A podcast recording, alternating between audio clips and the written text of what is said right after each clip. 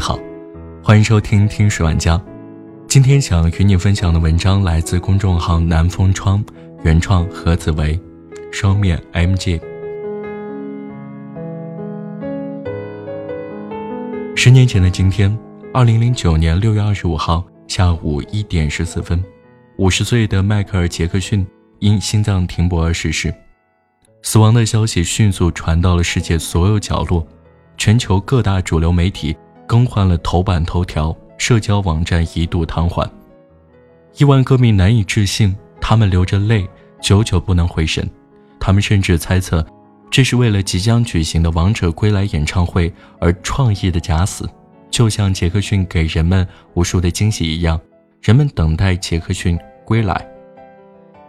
如果把二十世纪称为杰克逊时代，其实并不为过。著名的月球漫步。其实与美国航空航天局毫无关系。太空步是杰克逊给人们的一种生活姿态，它让杰克逊的影响持续到今天。然而，面对一个歌手、一个舞者、一个二十世纪流行之王，多数人对杰克逊的兴趣其实停留在种族、虐童、整容、漂白、怪胎这些带着魔幻气质和道德标准的层面上。十年后的今天，重新评估杰克逊，不单是遗产，还有债务，以及一个时代落幕后个人不死的传奇。一，王者孤独。在流行乐坛只有两类人：迈克尔·杰克逊以及其他。《纽约时报》曾为杰克逊写下这句评价：虽然已经离开十年，杰克逊给这个世界上的人感觉还是如此。尤其单从音乐作品的角度，没有人敢发出质疑。只要听过或者看过杰克逊的演唱会，继《猫王》披头士之后，从听觉到幻觉，杰克逊全面定义了流行音乐的完整概念：活力的表演、创意的舞台、赏心悦目的影像和不可一世的风格。作为全球范围内深受欢迎的媒体。MTV 全球音乐电视台一九八一年开播，但其播出的东西那时候还停留在对口型。到杰克逊出道，他借助唱片公司的资金资源，仅用一年时间就送播给 MTV 三个音乐录影带，但是 MTV 却没有播出。原因很简单，杰克逊的肤色。肤色问题不是第一次困扰杰克逊。一九七九年，他的专辑《墙外》取得巨大的成功，在美国专辑榜中逗留八十四周之久。但是，第二年的格莱美却没有颁给杰克逊，他只获得了一项无足轻重的提名。杰克逊痛哭一场，暗下决心要用音乐与肤色博弈。他很快证明了自己，但没有料到，这也成为了他悲剧式的人生序幕。带着那些高成本、高规格、高品质的音乐录影带，杰克逊迅速俘虏了厌倦对口型表演的美国观众。加上他那奇迹般的舞步和仅存于二十世纪的明星神秘感，收获了世人的倾听、疯狂与迷恋。如果从单年度获八个个人格莱美奖，专辑《战力》被形容为家庭生活必需品，而不是一张普通唱片等这样的记录来看。杰克逊的音乐地位当时无人可撼，放在今天依然不愧于王者的荣耀。二十世纪九十年代是杰克逊的时代，那个时代手机还未普及，网络还没连接，大众传媒正行至最繁荣的时期，大众也无需面对资讯爆炸、消费急速，基本做不到安迪沃霍尔所说的“人人都可以成名十五分钟”。时代确保了杰克逊的专注、资本的耐心和单向传播的天生特权的大众媒体，能够强势占领大众视线和话语权。这两者加起来，让杰克逊的身影走进多数人的视野，接触全世界。即便在中国，正值以 Walkman 为代表的小型磁带收音机流行，大众无需依靠地下传播途径。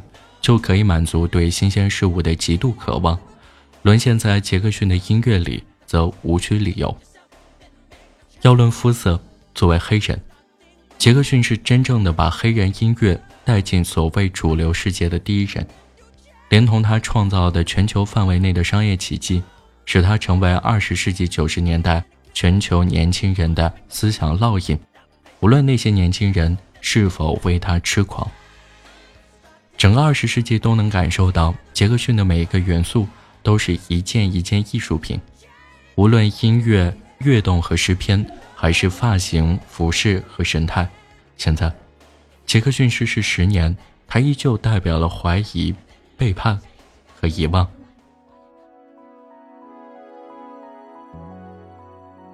二，凡人脆弱。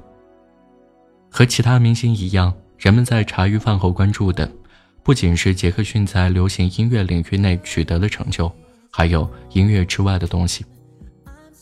因失去正常童年，杰克逊有某种心理障碍，这个障碍后来具化为梦幻岛。他也因此创造了一种怪诞的生活方式，沉湎于漫长的童年。这是一种怪癖，但因附加的天王身份，杰克逊就成为了一个谜，让人担忧却又想靠近。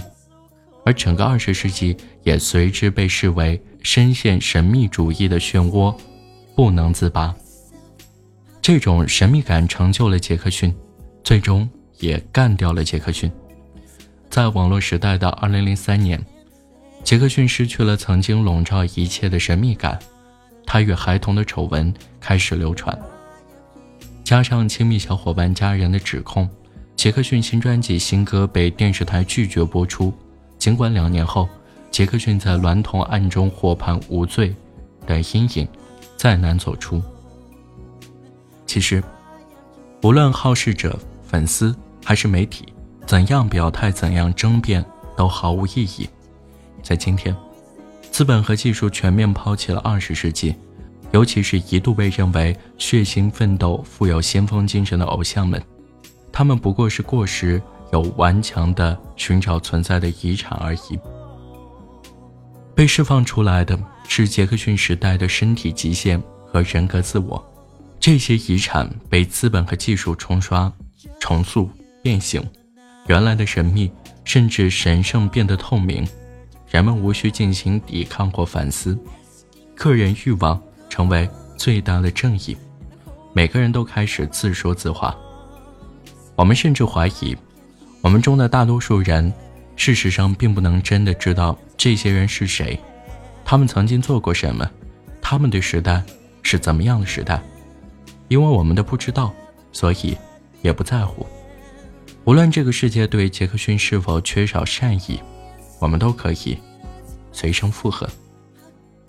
我们不知道如何告别杰克逊，但我们知道他是一个颠覆者。他在他的时代版图上画了一个属于他自己的符号。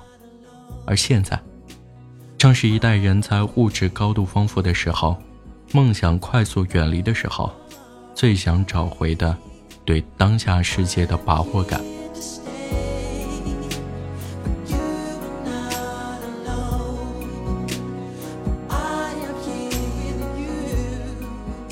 好了，这就是今天的节目，感谢你的收听，我们下期再见。